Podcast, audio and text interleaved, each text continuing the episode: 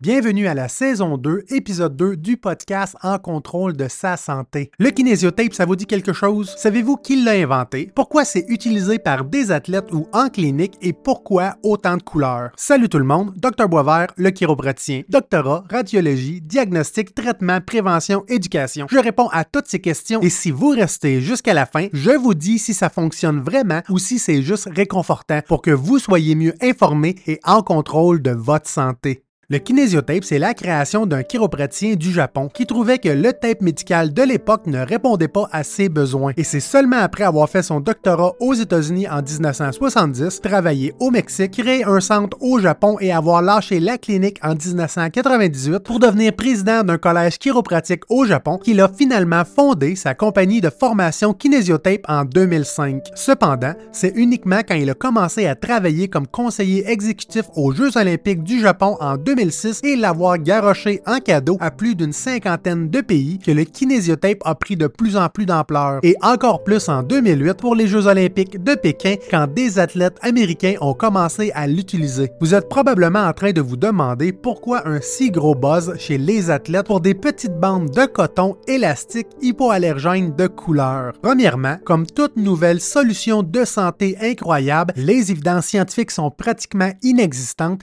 mais les effets sont simplement incroyable. Initialement, les effets miraculeux du kinésiotape allaient de la guérison des périostites chez les athlètes, de la sciatique et d'autres problèmes de santé fréquents du commun des mortels, jusqu'à l'amélioration de la force musculaire et des performances. Bref, c'était recommandé pour traiter n'importe quoi et on devait le mettre partout. De nos jours, les bienfaits du kinésiotape se sont concentrés pour mieux régner, en soulageant la douleur et pour améliorer la circulation, la posture et les performances sportives. Donc, les athlètes américains de Pékin en 2008 ont probablement voulu mettre toutes les chances de leur côté pour améliorer leur performance et la récupération durant les entraînements, ce qui a motivé une adaptation rapide et massive par les sportifs en tout genre, les professionnels de santé et finalement monsieur et madame tout le monde. Mais là, attendez une petite minute tout le monde parce que apparemment, pour avoir ces bénéfices-là, il existe apparemment plein de couleurs différentes qui ont beaucoup d'importance pour atteindre ces résultats.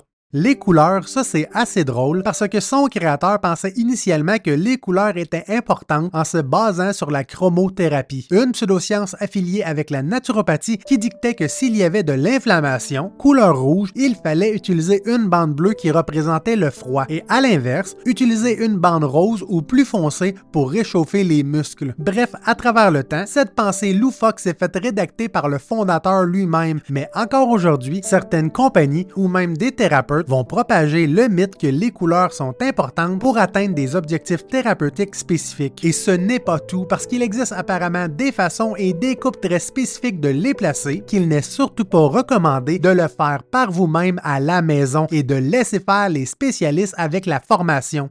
Jusqu'à présent, de tous les bienfaits mentionnés du kinésiotape sur votre santé, les évidences scientifiques du moment ont été capables de démontrer avec beaucoup de certitude absolument rien que ce soit pour la douleur, l'inflammation, le drainage, le renforcement ou la force musculaire. Est-ce que ça veut dire de ne pas l'utiliser à la maison? Non. Est-ce que ça veut dire qu'on devrait arrêter de prendre du temps pour vous l'installer en clinique par un chiropraticien, un physiothérapeute ou un autre thérapeute? Oui. Nous n'avons pas suffisamment d'évidence scientifique en ce moment pour justifier leur utilisation en clinique. Si on ne vous enseigne pas comment l'appliquer par vous-même à la maison, que ça ne semble apporter rien de plus qu'un effet placebo similaire à un bec et bobo de vos parents quand vous aviez une égratignure durant votre enfance. Si l'effet de réconfort subjectif vous donne de l'autonomie et vous permet de continuer vos activités physiques, tapez-vous et restez actif il existe beaucoup de fausses croyances en santé comme le nerf coincé qui donne des douleurs au cou, au dos, aux épaules ou encore d'autres beaucoup plus graves qui vont faire la promotion de douleurs persistantes chroniques en diminuant votre contrôle sur votre santé. Et vous allez tous les retrouver sur mon profil dans la première saison parce qu'une personne informée, c'est une personne en contrôle de sa santé.